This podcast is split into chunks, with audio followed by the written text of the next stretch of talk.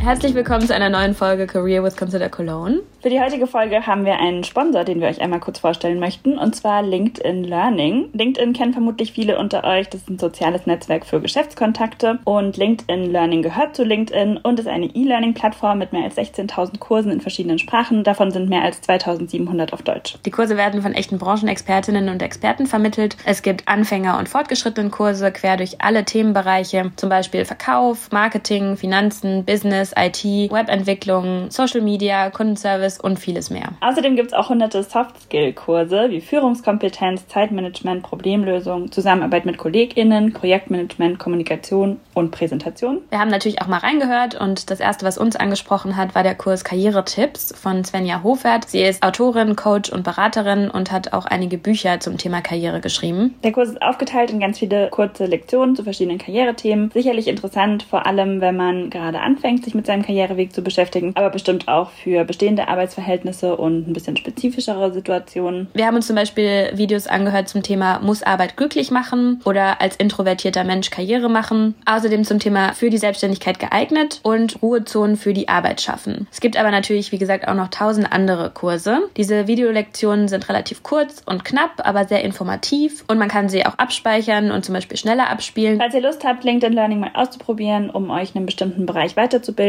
ihr habt die Möglichkeit, einen Monat lang kostenlos zu testen unter www.linkedinlearning.com slash jetzt lernen. Den Link dazu findet ihr auch in den Show Notes. Und dann geht's jetzt los mit der Folge für heute. Wir haben wie immer einen neuen Gast. Möchtest du dich einmal vorstellen? Hallo, ich bin Nadine. Ich bin 26 Jahre alt und ich tätowiere in meinem eigenen Tattoo-Studio. Das heißt Atelier Noir in Köln. Sehr cool. Was ich mich äh, als erstes mal gefragt habe, wie bezeichnest du eigentlich deinen Beruf? Was ist eigentlich der richtige Begriff? Weil ich habe es ganz oft, dass ich vor allem Zuschauerinnen meine jeweiligen Artistinnen empfehlen möchte und ich weiß dann immer gar nicht, was der richtige Begriff ist. Ich glaube, es gibt keinen richtigen oder falschen Begriff dafür, weil es ja eben auch kein fester Beruf ist. Also ich sage ziemlich oft, dass ich tätowiere oder dass ich Tätowiererin bin oder Tattoo-Künstlerin. Also ich sage einfach das deutsche Wort dafür. Oder dass ich Illustratorin bin und Kunst eben mache auf Haut und auf Papier. Wir starten normalerweise immer ganz am Anfang des Ausbildungsweges sozusagen oder des Karriereweges. Wann würdest du denn sagen, hast du das erste Mal so angefangen, dich mit deinem Beruf zu beschäftigen oder damit zu beschäftigen, womit du mal irgendwann dein Geld verdienen willst, wovon du leben willst sozusagen? Also bei mir war das eigentlich immer so. Ich wusste immer ganz genau, was ich machen möchte und dann kam es immer anders. Es war nie so, dass ich irgendwie total am Schwimmen war. Ich wusste zum Beispiel sehr, sehr lange Zeit noch während der Schulzeit, dass ich definitiv ans Theater möchte. Und dann habe ich an sehr vielen Theatern geschauspielt und auch so Workshops und eine Ausbildung gemacht zur Regieassistentin. Und für mich war das irgendwie immer total klar, dass ich halt dort landen werde. Und dann war ich im Ausland wie so viele Leute und habe mir natürlich nochmal irgendwie Gedanken gemacht darüber, ob das wirklich immer noch so das Richtige ist. Und irgendwie hatten sich dann schon viele von meinen Freundinnen und Freunden damals auf irgendwelche Studiengänge beworben. Und irgendwie habe ich mich dann so in Zugzwang gesehen, irgendwie auch mich auf einmal bewerben zu müssen, weil ich ja immer noch nur ein Volontariat im Ausland gemacht hatte und habe dann angefangen, weil ich eben auch schon immer sehr viel kreativ gearbeitet habe, viel gezeichnet habe und gemalt habe und das auch so mein Leistungskurs war. Ich habe darin mein Abitur gemacht. Genau, und dann habe ich mich auf so verschiedene Rollen vorbereitet. Das macht man nämlich so. Man muss so klassische und moderne Rollen vorbereiten zum Vorsprechen bei so einer ähm, Schauspielhochschule. Und ich habe mir so Mappenkurse angeguckt, weil ich dachte, ja, zeichnen kann ich ja auch ganz gut eigentlich. Könnte ich ja so als Backup-Plan auch mal versuchen, vielleicht mir eine Designhochschule oder so anzugucken. Und tatsächlich war das dann einfach so, dass ich mich ziemlich random bei irgendeiner Designhochschule dann beworben hatte. Die hat mich deswegen angesprochen, weil die einen Studiengang angeboten hat, der hieß nachhaltiges Design und da konnte man Nachhaltigkeit und kreative Arbeit eben miteinander verbinden. Und das waren so zwei sehr große Bereiche, die mich irgendwie schon immer nicht nur fasziniert haben, sondern die mich so richtig angetrieben haben. Und dann dachte ich, hey, geil, das ist irgendwie perfekt. Das kombiniert so meine beiden Leidenschaften, Kunst und irgendwie so Aktivismus. Und dann war dieses Thema irgendwie gegessen und ich habe mich da beworben und sofort irgendwie eine Einladung bekommen. Dann dachte ich so, ja, okay, ich kann da ja jetzt mal hingehen, mal sehen, ob es klappt. Aber man musste da halt so einen Bewerbungstest machen und irgendwie eine praktische Prüfung ablegen. Und eine theoretische Prüfung ablegen und ich dachte halt eh nicht, dass es klappt, weil es war das erste Mal, dass ich mich irgendwo beworben hatte. Und dann wurde ich da direkt angenommen und habe da direkt quasi einen Studienvertrag vor die Nase gehalten bekommen und dann dachte ich mir so, ja okay, was war jetzt eigentlich mit deinem Schauspieltraum? Dürfen wir dich einmal kurz unterbrechen? Weil das sind jetzt schon so viele Punkte, wo mir so viele Fragen zu einfallen okay, äh, würden. Das erste, worüber du gesprochen hast, was mir gleich aufgefallen ist, ist, du meintest, du hast ein Volontariat im Ausland gemacht. Ja, also ich habe ein Volontariat gemacht im Ausland in Haifa in Israel in einem integrativen Kindergarten mit Kindern, die eine Beeinträchtigung haben und unterschiedliche Religionszugehörigkeiten, also christliche und muslimische Kinder, die mit und ohne Handicap waren. Und da ähm, wollte ich unbedingt hin, weil ich nicht zweisprachig aufgewachsen bin, mein Vater aber arabisch ist und aus Israel kommt, meine Mutter aus Deutschland. Und ich wollte unbedingt Arabisch lernen, weil das so ein großer Teil von meiner Identität ist und mir das sehr gefehlt hat. Also bin ich dorthin gegangen, um Arabisch zu lernen, weil nirgends kann man das besser als mit Kindern, dachte ich mir. Und es war auch wirklich so. Also wenn Kinder halt nur eine Sprache sprechen können, dann musst du diese Sprache lernen. Und das habe ich dann auch sehr schnell getan. Und deswegen war ich dort. Und ich bin da über Vitamin B, glaube ich, dran gekommen. Irgendwie meine Cousine gefragt, die, glaube ich, ihre Kinder auch dorthin geschickt hatte. Und dann bin ich da relativ easy hingekommen. Das war so ein kirchlicher Träger und da habe ich dann auch ein halbes Jahr gelebt. Also ein halbes Jahr lang warst du insgesamt da? Genau, aber es war nicht das einzige Land nach dem Abi. Ich war in ziemlich vielen Ländern. Also es war nur so eine Haltestation quasi. Wo warst du sonst noch so? Ich war im Libanon. Da habe ich einen Sprachkurs gemacht vorab, also einen arabischen Sprachkurs, um Schreiben und Lesen noch mal besser zu lernen. Und dann war ich noch äh, in Italien ganz viel unterwegs und in Großbritannien und habe so eine ziemlich lange Backpacking-Tour gemacht mit Rucksack und Zelt und bin alles gelaufen mit meinem damaligen Freund von England nach Schottland über Wales zurück und Krass. Ja, das war eine richtig, richtig krasse Erfahrung. Und ja, in der Zeit hatte man auf jeden Fall viele Möglichkeiten, erstens darüber nachzudenken, wo will man eigentlich wirklich hin in seinem Leben und sehr viele Begegnungen und Bekanntschaften, die einem immer wieder so neue Inspirationen und neue Perspektiven irgendwie vermittelt haben. Ne? Ich glaube, das kennt jeder, wenn man im Hostel irgendwo abhängt oder auf einem Campingplatz und man kommt ins Gespräch und auf einmal denkt man sich, boah, das ist irgendwie auch mega das tolle Projekt oder das sind auch spannende Lebenswege. Ja, und das war auf jeden Fall ein sehr transformatives Jahr, würde ich sagen sagen. Das war alles in einem Jahr? Ja, das war alles in einem Jahr. das sind so viele Projekte auch. Und so viele unterschiedliche Sachen. Ja, ich finde nämlich auch, dass es erstaunlich ist. Heute frage ich mich wirklich, wie ich das gemacht habe, weil ich ein halbes Jahr in Israel war und das andere war ja alles in dem anderen halben Jahr. Also ja. Ja, ich weiß nicht, ich dachte jetzt irgendwie automatisch, wir reden so von zwei, drei Jahren nee. und wie du die verbracht hast. War das ja echt krass. Also das war das Jahr nach deinem Abitur. Genau. Voll cool. Und du meintest vorhin, dein Berufswunsch stand aber eigentlich schon fest. Also du wusstest schon, was du machen willst. Es war jetzt nicht so, dass du ein bisschen lost warst und erst nochmal überlegen wolltest, wo du hin willst. Dir war schon klar, danach geht's dann ans Theater. Voll. Also das hat meine Einstellung oder so mein Empfinden dazu überhaupt nicht ins Wanken gebracht. Ich ähm, wollte einfach, glaube ich, raus und die Welt sehen. Ich habe den G8 Abiturjahrgang gemacht. Für mich persönlich war das eine extrem stressige Zeit und ich glaube, ich war danach erstmal so ein bisschen traumatisiert von der Schulbank und wollte so schnell nicht wieder in eine Lernsituation rein. Deswegen habe ich einfach versucht, erstmal ganz andere Sachen zu machen. Und genau, dann war für mich klar, ich bewerbe mich dann, mache das Vorsprechen und gucke, dass ich irgendwo halt Schauspiel anfangen kann. Genau. Wo kommst du denn her und wo wolltest du hin? Ich komme aus der Nähe von Stuttgart, zwischen Schwarzwald und Stuttgart eigentlich. So ein ganz kleines 300 Seelen Kuhkaff, muss man wirklich sagen. Und ich wollte nach Hamburg oder nach Freiburg. Und was ist es geworden? Ja, dann, dann ist es Köln geworden. Also direkt Köln? Ja, genau. Ich bin sofort nach Köln, weil dann passierte ja Folgendes. Ich habe mich random bei dieser Hochschule beworben, bei der ich dann sofort angenommen wurde. Und dann dachte ich mir irgendwie so, ja, okay, die haben immer ganz schön viele Bewerbungen pro Semester. Und jetzt habe ich irgendwie diese random Chance bekommen, da nachhaltiges Design zu studieren. Das wollte ich zwar nie, aber warum nicht? Und dann habe ich einfach meinen gesamten Plan und diese vielen, vielen Jahre, die ich am Theater gearbeitet habe, über über Bord geschmissen und in 0, nichts innerhalb von Sekunden diesen Vertrag unterschrieben und war dann eingeschriebene Studentin an der EcoSign Akademie für Gestaltung in Köln und bin dann im darauffolgenden Herbst nach Köln gezogen und habe dieses Studium begonnen. Verrückt. Also ja, wirklich ein ganz schön großer Schritt. Aber weißt du noch, wann das war, als du angefangen hast zu studieren? Ich habe 2015 ähm, zum Wintersemester angefangen. Weil das finde ich ganz schön cool, dass erstens es da überhaupt schon einen Studiengang gab wie nachhaltiges Design. Weil also ich meine, jetzt ist halt Nachhaltigkeit irgendwie so in aller Munde. Jetzt wird da sehr viel drüber geredet. Aber vor sechs, sieben Jahren ist ja schon krass, dass es dann da erstens schon einen Studiengang gab und zweitens, dass du das auch so auf dem Schirm hattest und dass da auch schon ein Thema für dich war. Ja, das war tatsächlich schon seit meiner Jugendzeit ein ziemlich großes Thema für mich. Ich glaube, das lag daran, dass ich bei einer Jugendfreizeit war vom NABU. Das war so eine Zirkusfreizeit und habe Partnerakrobatik gemacht und so Tourengeschichten. Es gab Leute, die bei uns so Jonglagenummern gemacht haben oder Balanceakte oder irgendwie solche Sachen. Also man hat das dann so als äh, jugendliche Truppe zusammen gemanagt und ja auch so das Programm erstellt und so die Dramaturgie des Auftritts. Und dann hat man das am Ende dann vor seinen Eltern präsentiert und vor den Leuten, die dort in der Nähe gewohnt haben, glaube ich, die konnten auch zum Zugucken kommen. Und ich glaube, da kam das aber tatsächlich, weil ich war super jung, ich war noch total beeinflussbar zum Glück und war da auch mit vielen coolen Freunden und die Betreuerinnen und Betreuer, die waren vom Naturbund eben, das war eine vegetarische Freizeit und dann hat man da drüber gesprochen, warum das eine vegetarische Freizeit ist und hat uns ziemlich früh erklärt, warum das wichtig ist ist, was für einen Einfluss unser Konsumverhalten auf die Weltwirtschaft hat und auf die Leben von einzelnen Individuen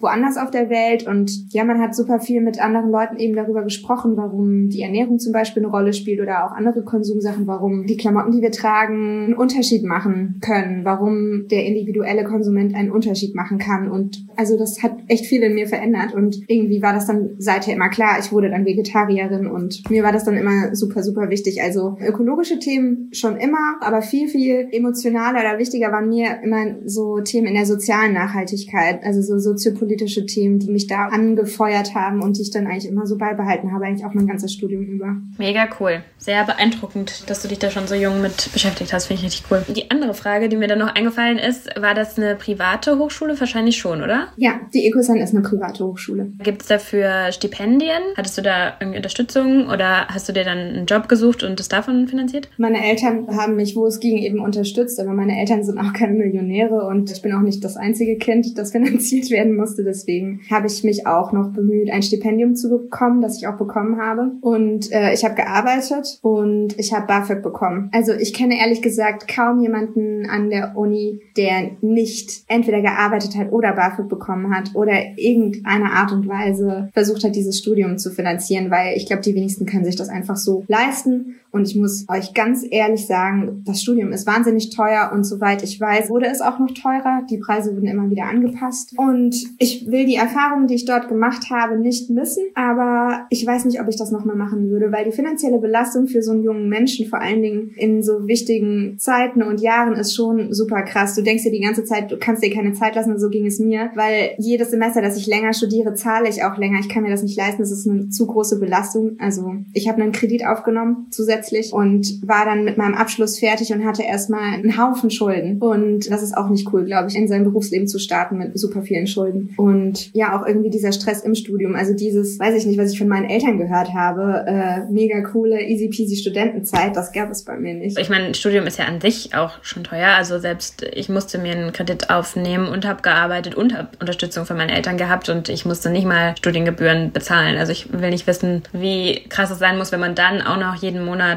ein paar hundert Euro für die Uni abdrücken muss. Möchtest du ein bisschen darüber erzählen, was ihr da so inhaltlich im Studium gemacht habt? Also, nachhaltiges Design ist so aufgebaut, dass man quasi einen praktischen Teil hat und einen theoretischen Teil hat. Und auch die praktischen designtheoretischen Fächer quasi, die sind wählbar. Du hast am Anfang einen relativ strikten Stundenplan, wie das auch zu Schulzeiten quasi der Fall ist, wo du Grundlagen beigebracht bekommst, damit so die grobe Masse an Studierenden alle auf dem gleichen Level sind. Und dann kannst du irgendwann deinen Stundenplan selbstständig gestalten und dich dann auch fokussieren. Man kann Fotografie studieren, dazu gehört auch Film. Man kann Illustration studieren, dazu gehört auch so ein bisschen Animation und Produktdesign und Kommunikationsdesign. Und es gibt ziemlich viele Leute, die irgendwie in alles mal reinschnuppern und dann irgendwie so gegen Mitte, Ende des Studiums ihren Weg finden. Es gibt auch Leute, die immer so eine Zweierkombi machen. Das ist auch ziemlich oft so eigentlich. Und es gibt Leute, die einfach nur eine Sache studieren. Die machen nur Fotografie und die werden Fotografen und die machen auch nichts anderes. Und dann gibt es einen sehr, sehr großen theoretischen Teil, der in erster Linie dazu dient, dich mit Nachhaltigkeitstheorien vertraut zu machen, mit unterschiedlichen Nachhaltigkeitstheorien, was Nachhaltigkeit eigentlich auch bedeutet, was Nachhaltigkeit im praktischen Kontext bedeutet, aber halt auch im kommunikativen. Also wenn du Kommunikationsdesign zum Beispiel studierst oder irgendetwas, was nicht Produktdesign ist, also alle anderen drei Fächer, ne, dann bist du ja im 2D-Bereich unterwegs. Du bist im Bereich unterwegs, wo du visuell kommunizierst mit der Außenwelt und dann geht es auch ganz, ganz oft so um die Frage, was kann nachhaltige Kommunikation sein? Wie kommuniziert man überhaupt Nachhaltigkeitsthemen, sodass sie von den Menschen angenommen werden kann, ohne mit dem erhobenen Zeigefinger die ganze Zeit dazustehen? Also man hat auch so ein paar psychologische Kurse, soziologische Kurse, man lernt extrem viel über Philosophie und philosophische Entwicklung. Das waren im Übrigen meine Lieblingsfächer. Ich glaube, im Grunde hat man so eine Art Mini-Studium Generale, wo darauf Wert gelegt wird, dass wir zu integren, selbstständigen, verantwortungsvollen Designerpersönlichkeiten erzogen werden. Und dazu gehört eben auch eine umfassende theoretische Ausbildung, ne, dass man weiß, wie möchte ich kommunizieren, was möchte ich kommunizieren, kommuniziere ich in der Kampagne die ganze Zeit konsumier, konsumier, konsumier oder kommuniziere ich, brauchst du diese Dinge wirklich, hier Alternativen, so kann man effizienter sein. Wie kann man positiven Einfluss nehmen? Solche Sachen. Also ich finde, klingt total spannend. Ich möchte es jetzt auch sofort studieren. Habe ich auch noch nie von gehört. Oder die Schule, die gibt es tatsächlich schon äh, über 20 Jahre. Die Gründerin und Direktorin Dr. Simone Fuß hat selber Kommunikationsdesign studiert und war so unzufrieden, soweit ich mich erinnere, so hat sie es zumindest mal erklärt, mit der Art und Weise, wie Design funktioniert, dass man ja auch irgendwie so ein bisschen wie in der Marketingbranche Sehnsüchte kreiert, nur um die Leute wieder zum Konsumieren zu bringen. Und das hat sie damals vor über 20 Jahren schon so krass gestört, dass sie gesagt hat, nee, das läuft hier alles falsch, ich will das mal besser machen. Sie hat eine eigene Schule gegründet. Und das als Frau zu der Zeit, Hut ab, ich finde super cool und ziehe da immer noch meinen Hut vor ihr. Wie bist du eigentlich darauf aufmerksam geworden? Ich habe einfach gegoogelt, nachhaltiges Design oder Nachhaltigkeit und Design, irgendwie sowas. Und dann wurde mir das sofort angezeigt und dann passierte das, was ich erzählt habe. Ich habe da drauf geklickt, habe mich da für einen Bewerbertag angemeldet und bin hingegangen. Das heißt, was Vergleichbares hast du auch in Deutschland nicht gefunden sonst? Nein, es ist die einzige Schule in ganz Deutschland, in der man sowas studieren kann. Deswegen bin ich auch nach Köln gezogen, wo ich nie hin wollte. cool.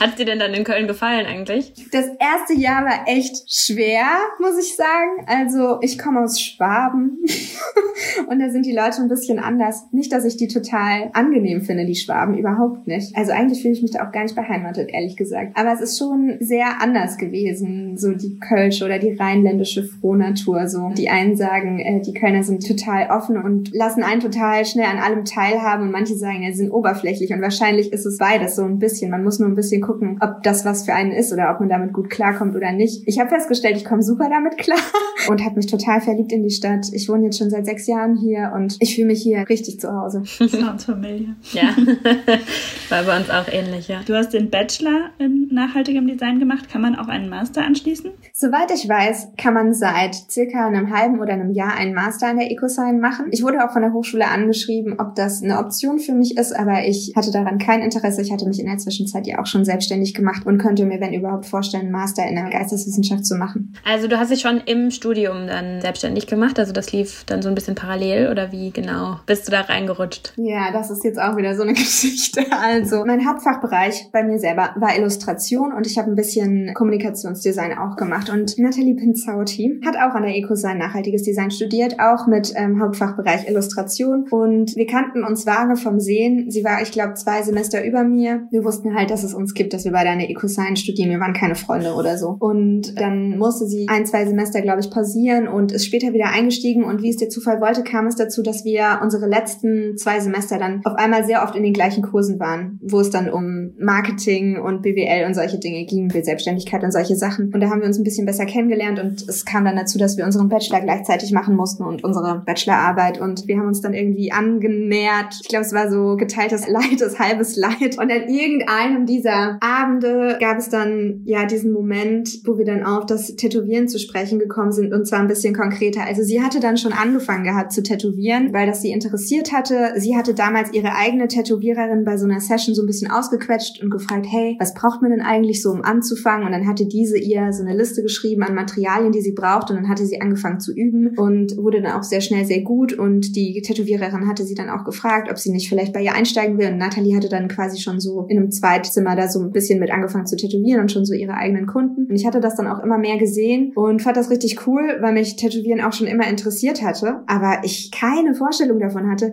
wie man das anfängt. Hattet ihr beide schon Tattoos zu dem Zeitpunkt selbst? Natalie ja, ich nein. Wie fängt man an, Tätowieren zu üben? Man lässt sich eine Liste an Materialien geben, die man benötigt. Habe ich dann genauso von Natalie quasi bekommen, weil ich Interesse geäußert hatte und habe mir eine Maschine gekauft und sehr viele Bananen und, und, sehr, und sehr viele Orangen. Weil sich das so ähnlich wie Haut verhält. Weil sich das so ähnlich wie Haut verhält. Also es gibt ja da die gruseligsten und fadenscheinigsten äh, Stories, dass man irgendwie auf Schweinehaut oder so üben muss. Ich glaube, das ist bestimmt auch schon vorgekommen. Ich habe das, glaube ich, auch einmal gemacht, so in meiner Not, weil ich irgendwie dachte, vielleicht ist das irgendwie authentisch oder echter an echter Haut, aber hat überhaupt gar nichts damit zu tun. Also Tierhaut ist viel dicker und viel widerstandsfähiger als normale Haut und es gibt ja auch so Kunsthaut, die ist dann irgendwie aus Plastik und das fühlt sich auch überhaupt nicht an wie normale Haut. Also ich bin total froh, dass ich daran nicht viel geübt habe, weil hätte ich so tätowiert, wie ich auf Plastik tätowiert hätte, das wäre, glaube ich, überhaupt nicht gut gewesen, weil man dann viel zu tief gestochen hätte. Also Bananen finde ich wirklich gut. Die sind ganz, ganz weich und so ist auch Haut.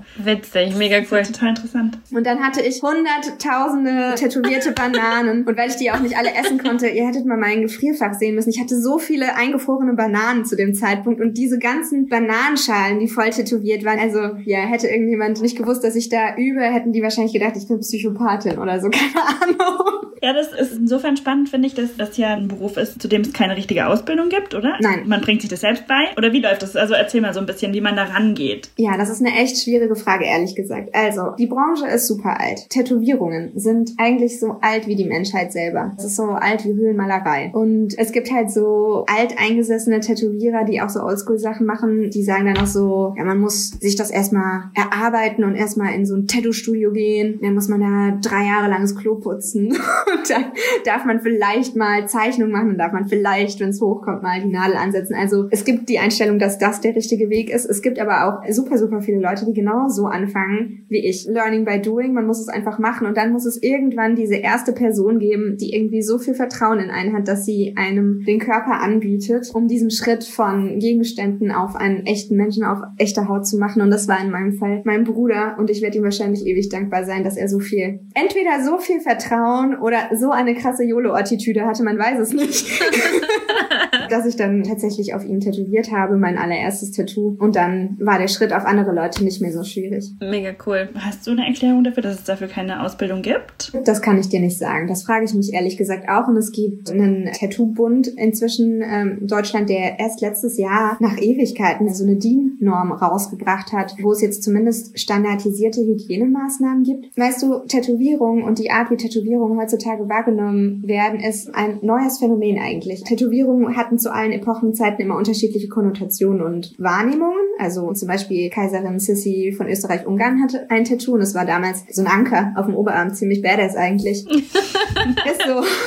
Richtig cool. Dann gibt es die Tribal-Sachen in unterschiedlichen anderen Ländern, wo das irgendwie zum Kulturgut dazugehört, wo es sowas nicht als Dienstleistung gibt, sondern das ist halt was Traditionelles, auch was Rituelles und Religiöses teilweise ist. Ne? Da machst du keinen Ausbildungsberuf zu. Dann gab es halt die Zeit, wahrscheinlich an die unsere Eltern auch irgendwie denken, also zumindest meine, ja, tätowiert sind nur die Knastis und die Seefahrer. Da gibt's keinen Beruf dazu, du wirst halt im Knast tätowiert oder halt Seefahrer. Also weißt du, dass Tattoos heute so getragen werden als Kunstwerk, als Schmuck oder auch als selbstexpressive Ausdrucksform, ist relativ neu. Und auch das, glaube ich, bringt einen jetzt erstmal zu dem Gedanken, dass es vielleicht auch Hygienemaßnahmen geben sollte, die standardisiert sind, dass es vielleicht Ausbildungsberufe sein sollte, dass man irgendwie eine medizinische Ausbildung bekommt. Also es gibt Piercer-Leute, die durchstechen ganze Körperteile und die haben das nie irgendwo richtig gelernt. Und ich finde, dann ist die Frage auch gar nicht so seltsam, warum es so viele schlecht gestochene Piercings oder schlecht gestochene Tattoos gibt, wenn das einfach jeder Hinz und Kunst machen kann. Ich weiß, dass es total teure Ausbildung gibt, um überhaupt nur, glaube ich, Physiotherapeut zu werden oder als Krankenpfleger oder Krankenschwester, um Blut abzunehmen, musst du ja total die krassen Sachen machen und man lässt Menschen einfach mit Nadeln Körperteile durchstoßen, ohne das zu kontrollieren. Ich finde das super fragwürdig, ehrlich gesagt. Ich habe da noch nie so richtig drüber nachgedacht, aber das ist total faszinierend. Vor allen Dingen, dass es da keine Regularien gibt. Also in der Form von einer Ausbildung. Es gibt doch dann schon für alles Regularien. Ja. Es gibt super viele Leute, die dafür kämpfen in der Tattoo-Branche, die sich dafür stark machen. Es gibt immer wieder so Schulen, die dann von irgendwelchen erfolgreichen Tätowierer TätowiererInnen gegründet werden, die so eine Art Ausbildung gewährleisten, aber da musst du wahnsinnig, wahnsinnig, wahnsinnig viel Geld zahlen, um daran teilnehmen zu können. Und ich habe sowas selber nicht gemacht. Ich kann da nicht aus eigener Erfahrung sprechen, deswegen möchte ich mich da jetzt nicht aus dem Fenster lehnen, aber ich habe auch schon teilweise gehört, dass das womöglich auch nur Geldmacherei ist. Ich muss echt sagen, also ich spüre eine krasse Verantwortung und ich glaube, Nathalie spürt die auch, was die Hygienerichtlinien und insgesamt den Umgang mit meinen Kundinnen angeht. Und ich glaube, dass es deswegen super, super wichtig ist und das sage ich meinen eigenen Kundinnen auch nicht oft genug. Schaut euch ganz, ganz lange die TätowiererInnen an, zu denen ihr gehen möchtet. Folgt denen ganz lange und dann schaut euch die Healed Picks an. Schaut an, wie die Sachen abheilen und schaut an, wie die arbeiten. Einfach, dass man so ein Gefühl dafür bekommt, weil ich glaube ganz, ganz viel, wie Tattoos eben hergestellt werden und auch die Aufklärungsarbeit Vorbereitung, Pflege, Nachbereitung, dass das ernst genommen wird und mitgegeben wird. Ich würde mich auch nicht von irgendjemandem tätowieren lassen, ehrlich gesagt. Also ich habe mich super lange nicht tätowieren lassen. Nathalie war meine erste Tätowiererin. Die hat mein erstes Tattoo gestochen. war das bevor du das erste Tattoo jemand anderem gestochen hast? Das war danach. Ich habe zuerst tätowiert und dann hat das ein Weilchen gedauert, ich weiß nicht, ein halbes Jahr. Also da war ich komplett plain und dann habe ich dann irgendwann gesagt, okay, ich möchte mich tätowieren lassen. Ich habe ganz, ganz lange zu den Menschen gehört, die gesagt haben, das ist nichts für mich. Interessant, weil bisher bisher habe ich auch nur Tattoo-KünstlerInnen kennengelernt, die selber komplett tätowiert waren. Wie viele Tattoos hast du jetzt? Ich glaube zehn. also doch einige geworden inzwischen. Als ich dich tätowiert habe, hatte ich noch bei weitem viel, viel weniger. Ich glaube drei oder so. Ja, um nochmal zurückzukommen sozusagen zum zeitlichen Verlauf. Ihr habt also ganz viel geübt an Bananen, dann irgendwann die erste Person wahrscheinlich jeweils selber tätowiert. Und wie kam es denn dazu, dass ihr beschlossen habt, dass ihr euch damit selbstständig machen wollt? Also Natalie hatte dann schon ein bisschen länger, so ein halbes Jahr vor mir und ich dann ein halbes Jahr nach ihr angefangen zu tätowieren. Und unser Abschluss stand bevor. Und es gab diesen einen Abend, wo wir so fertig waren und so keinen Bock mehr hatten. Ich hatte dann tatsächlich auch schon einige Projekte als Studierende noch, als Designerin gemacht und ich habe so schlechte Erfahrungen teilweise in diesen Projekten gemacht, weil ich mich und meine Arbeitskraft extrem ausgenutzt gefühlt habe. Ich hatte extrem mit dem Patriarchat und den sexistischen Strukturen zu kämpfen. Ich hatte oft einfach das Gefühl, dass ich was Kreatives studiert habe, nur um am Ende für einen Auftraggeber etwas herzustellen, was er möchte. Und ich bin eigentlich nur der ausführende Part. Ich habe mich da überhaupt nicht wiedergesehen. Und Nathalie ging es ehrlich gesagt ganz, ganz ähnlich. Und dann hatten wir so eine Flasche Wein offen. Irgendwann war Nathalie echt auch so ein bisschen unzufrieden mit ihrer Arbeitsstelle dort, wo sie dann schon tätowiert hat und hat gemeint, boah Nadine, wie wär's denn einfach, wenn wir unser eigenes Tattoo-Studio gründen? Und ich so, ja Mann, lass das mal machen, scheiß auf die alle. Dann bin ich wirklich so am nächsten Morgen aufgewacht und dachte mir so, haben wir das wirklich beschlossen, dass wir unser eigenes Tattoo-Studio gründen? Und dann habe ich ihr geschrieben, ey, sag mal Nathalie, hast du das ernst gemeint?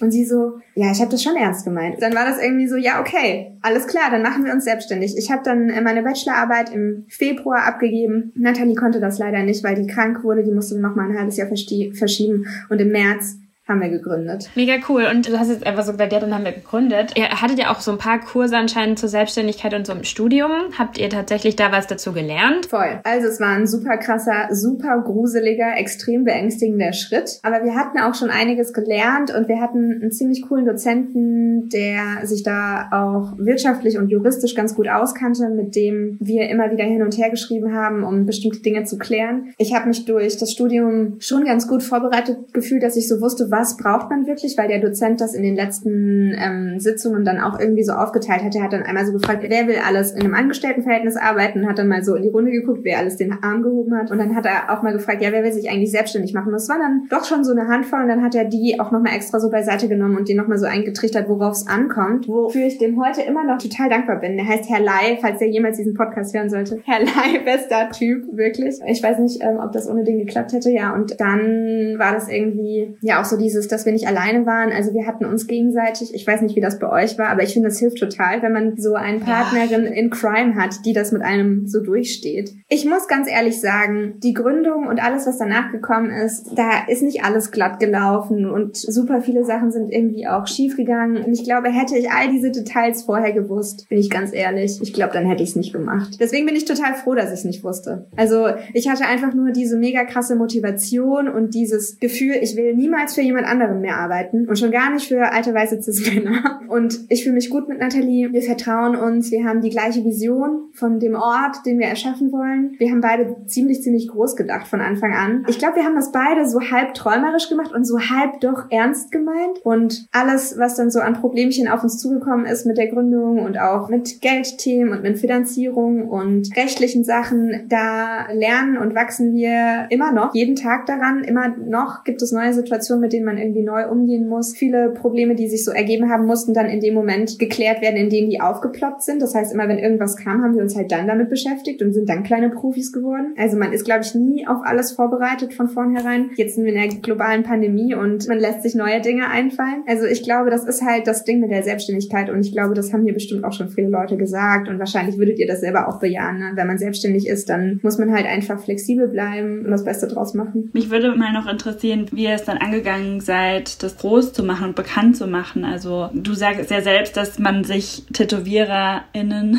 erstmal genau anschauen soll, aber das kann man sich ja nur angucken, wenn genug Tattoos schon gemacht worden sind. Und irgendjemand muss einem ja so diesen Vertrauensvorschuss dann mal geben. Und wie baut man das eigentlich auf? Also ich würde sagen, der Anfang war eigentlich hauptsächlich Instagram. Natalie hatte das schon so ganz gut geschafft, sich da so eine kleine Base zusammenzustellen. Und davon habe ich natürlich auch profitiert. Sie hat mich da auch total toll promotet und unterstützt. Und dann kannten mich auch auf einmal so ein bisschen mehr Leute. Aber die Follower, würde ich sagen, sind gestiegen, je mehr ich tätowiert habe und je mehr es zu sehen gab, was ja auch logisch war. Und die richtigen Hashtags benutzen, sich so eine kleine Reichweite irgendwie aufbauen. Ich habe dann auch mal, als ich so ein bisschen was verdient hatte, ein bisschen Geld in die Hand genommen und so ein oder zwei Promos gemacht. Das hat dann ganz schön viel bewirkt bei meinem Mini-Account, den ich dann da hatte. Und dann hatte ich auf einmal schwuppdiwupp irgendwie so 1000 Follower und das war dann irgendwie schon total krass für mich. Es gab diesen Moment, wo ich noch Leute gesucht habe, ob ich sie tätowieren darf, so im Freundeskreis und die dann immer so gesagt haben, ja, mach mal noch ein paar. So, wenn du deine ersten 100 Leute tätowiert hast, dann kannst du mich tätowieren. Und dann kam irgendwann dieser Wechsel, wo auf einmal so viele Anfragen reingekommen sind, dass ich mich kaum mehr retten konnte vor Terminen, die ich vergeben musste. Und das war der Moment, wo ich irgendwie so gedacht habe, okay, krass, also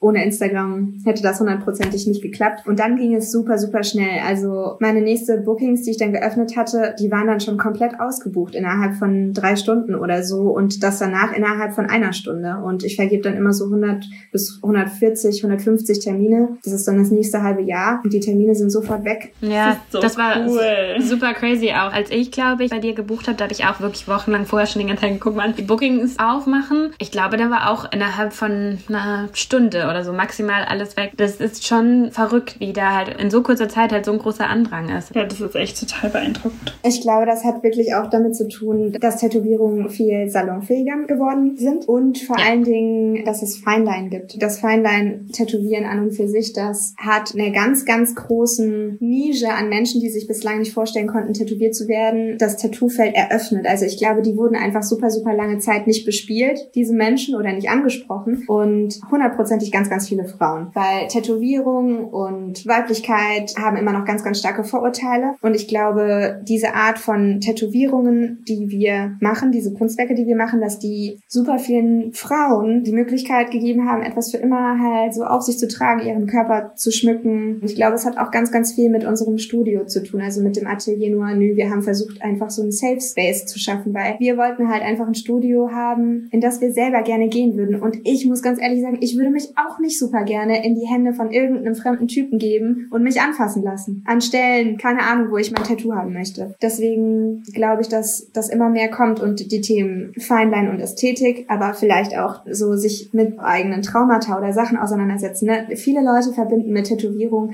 ausschließlich Ästhetik und das ist auch total in Ordnung. Aber ich muss ganz ehrlich sagen, ich würde fast sagen, 80 Prozent meiner Kundinnen, die kommen nicht mit irgendeinem random Thema zu mir und lassen sich tätowieren. Die haben meistens ein ziemlich bestimmtes, meistens auch sehr intimes Thema und dann ist der Tätowierprozess eigentlich eher so eine Art Teil von einem therapeutischen Prozess, würde ich sagen. Ich kann mir halt auch vorstellen, dass es genau deswegen jetzt auch so boomt, dass viele Menschen dieses Bedürfnis eigentlich in sich spüren, aber super, super lange nichts gab, was das eben bedient hat. Wir haben Kunden zwischen 18 und 80, sage ich immer. Super viele, auch viel, viel ältere Frauen, die kommen und sich tätowieren lassen, weil die sagen, boah, ich weiß jetzt genau, was ich haben will. Ich habe da irgendwie 30 Jahre drüber nachgedacht und jetzt gibt es da jemanden, der das umsetzen kann. Dadurch, dass wir auch unser Team erweitert haben, entwickelt sich das schon in so eine Richtung, die wir uns irgendwie immer gewünscht haben für das Atelier. Ne? So eine Art Ort für nachhaltigen, kulturellen, feministischen Austausch. Voll schön. Stichst du nur Tattoos, die du persönlich auch zu 100% schön findest? Ich würde lügen, wenn ich jetzt sage, ich habe bislang nur Tattoos gestochen, hinter denen ich hundertprozentig stehe. Ich glaube, das kommt auch so ein bisschen mit dem Erfolg. Am Anfang musst du natürlich noch sehr, sehr vieles annehmen, einfach um die Erfahrung zu sammeln und um dein Portfolio zu erweitern und den Leuten zu zeigen, ich kann das, ich kann das sogar gut, du kannst mir vertrauen. Und irgendwann kommst du aber auch zu dem Punkt, wo die Leute dich dann explizit für deine Sachen anfragen, also für deinen Stil, dass die explizit Nathalies Blumenbouquets haben wollen oder meine One-Liner oder die Astromotive, die ich mache oder so, keine Ahnung. Also da kommt man dann schon irgendwann in den Genuss, viel mehr Freiheiten zu bekommen. Als Tattoo-Künstlerin ist man eben bis zu einem gewissen Grad Dienstleisterin und bis zu einem gewissen Grad Künstlerin. Und dieses Barometer verschiebt sich am Anfang eben ganz stark in die Dienstleisterrichtung und je erfolgreicher man wird, immer mehr in die Künstlerrichtung. Also ich persönlich, ich finde es super cool, sehr viele von meinen Bonnedoos zu tätowieren, also Sachen, die ich sowieso schon gezeichnet habe und auf die sich Leute dann quasi bewerben. Das sind dann Sachen, die ich sowieso mache machen will und auf die ich Lust habe. Aber ich genieße das auch total, immer wieder in diesem Kundenaustausch zu sein, weil man berührt dann doch immer wieder so in seinem eigenen Gedankenbrei rum und die kommen manchmal mit so grandiosen, geilen, innovativen Ideen um die Ecke. Da wäre ich nie drauf gekommen. Deswegen finde ich, ist es irgendwie am schönsten, wenn ich so halb halb Customer Design und halb Wanna-Dos mache. Und es kommt in jeder Booking-Phase vor, dass ich Menschen absage, weil die sich vielleicht nicht genug mit mir befasst haben und ich schon in der Anfrage feststelle, ich glaube, ich bin nicht die richtige Künstlerin für diejenigen. Aber ich hoffe, dass ich das so kommunizieren kann, dass das weder was mit denen noch mit mir zu tun hat, sondern manchmal passt das einfach nicht. Klar, ja. Ja, ich fand es auch bei euch sehr spannend, oder bei dir, ich weiß jetzt nicht, wie das bei Nathalie ist, dass es einen ganz getrennten Vorbesprechungstermin gab vor dem eigentlichen Stechen. Das wird bei uns immer so gemacht. Also bei Nathalie und mir wird das zumindest so gemacht. Wir haben jetzt seit neuestem noch zwei neue Tätowiererinnen. Also einmal die Patu Delgado, die ist schon lange selbstständig Tätowiererin und die hat bei uns angefangen und die handhabt das, glaube ich, anders. Und Helena, die macht quasi so eine Art Ausbildung bei uns. Ich habe gerade gesagt, es gibt keine Ausbildung, aber wir bringen ihr das so ein bisschen bei. Und ihr haben wir das auch quasi so ans Herz gelegt, dass es eine gute Variante ist. Wir machen das so, weil wir damit die besten Erfahrungen gemacht haben. Das gibt erstens den Kundinnen die Möglichkeit, sich vorab Gedanken zu machen, Beispielbilder mitzubringen, ihre Gedanken und Ideen ganz genau zu erklären.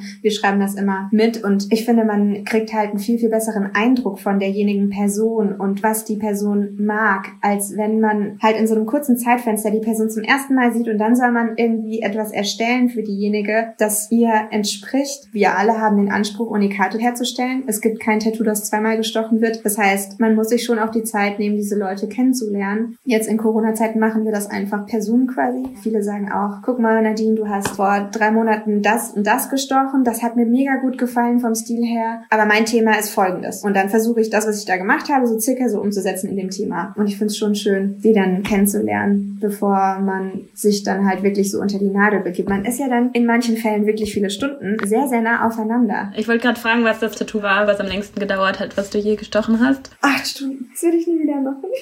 was war das? Das war ein Sleeve, ein ganzer Arm von einer Kundin, die schon lange Kundin bei mir ist und die den jetzt in einer Session voll haben wollte. Und ich habe mich komplett überschätzt. Die hatte schon so ein paar One-Liner von mir auf dem Arm und die restlichen Lücken sollten quasi aufgefüllt werden mit ja so Naturstudien. Es war mein erster Sleeve. Ich habe noch nie einen ganzen Sleeve tätowiert und ich habe halt irgendwie gedacht, ich brauche so circa ja so sechs Stunden dafür. Und ich habe letztendlich einen ganzen Tag dann überhaupt die Konturen gestochen, acht Stunden lang. Dann haben wir die Session gesplittet. Ich habe das Tattoo abheilen lassen und dann einen Monat später, so circa nach vier Wochen, dann die Schattierung gemacht und das hat dann auch nochmal vier Stunden gedauert. Also insgesamt zwölf Stunden. Wahnsinn. Ja.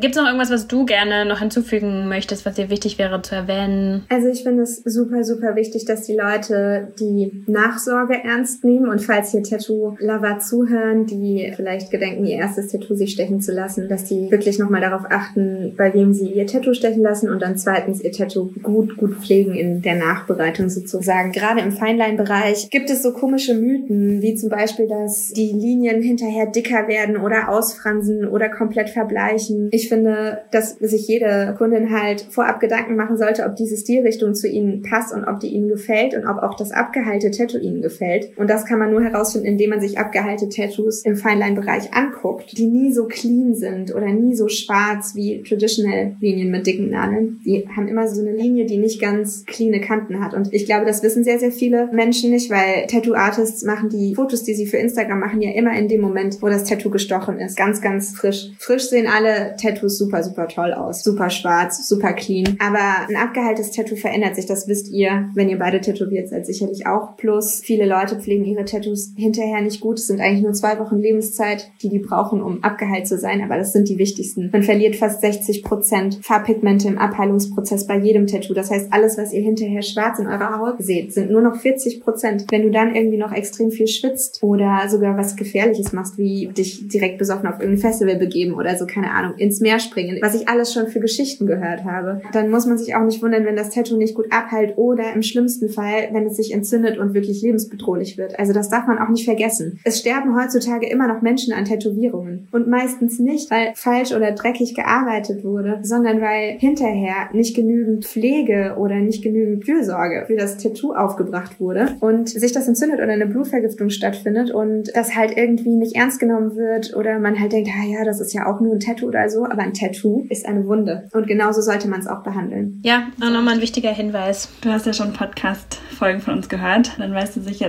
dass wir am Ende drei Abschlussfragen haben, die du gerne so kurz und knapp wie möglich beantworten kannst. Und die erste Frage ist, was wolltest du als Kind werden? Ich wollte als Kind Künstlerin werden. Naja, das ist ja tatsächlich mal ziemlich nah dran eigentlich. Witzig. Ja. Hattest du auch Künstler oder Künstlerinnen so im Familien- oder Freundeskreis oder hast du dir das einfach so vorgestellt? Nee, ich habe mir das einfach so vorgestellt. Ich habe, wie gesagt, mein ganzes Leben lang schon immer gemalt und gezeichnet. Ich habe das geliebt und ich hatte halt die Vorstellung, dass ich deswegen, weil ich das so liebe und gerne mache, Künstlerin werde. Ich hatte halt die Vorstellung von so einer Malerpalette und meiner Leinwand. Und jetzt bin ich eine andere Art von Künstlerin geworden, aber trotzdem sehr nah beieinander eigentlich, ja. Cool, super cool. Die zweite Frage ist, was machst du als Ausgleich zum Beruf? Jetzt zu Corona-Zeiten ist es ein bisschen schwierig. Früher vor Corona war ich ähm, sehr viel klettern und bouldern und habe mich draußen in der Natur bewegt oder irgendwie Sport gemacht, weil ich habe das noch nie so erlebt und ich glaube, man kann das auch erst verstehen, wenn man selber mal tätowiert hat. Aber zu tätowieren, das ist eine andere Art von Konzentration als irgendetwas, das ich jemals gemacht habe. Es ist so anstrengend, weil du immer perfekt sein musst. Du machst keine Fehler. Und um niemals Fehler zu machen und immer perfekt zu sein, brauchst du eine wahnsinnige Konzentration und so einen Tunnelblick fast schon. Selbst wenn das Tattoo nicht groß und nicht lange war, merke ich das jeden Tag, wie anstrengend das für meinen Körper ist. Und ich merke, dass es mir eigentlich am meisten hilft, wenn ich einfach irgendwie den Kopf frei kriege und was ganz anderes mache. Und deswegen fand ich es immer geil, an irgendeiner Wand zu hängen, weil wenn ich da nicht an der Wand bin oder mit den Gedanken woanders, dann fällst du runter. Deswegen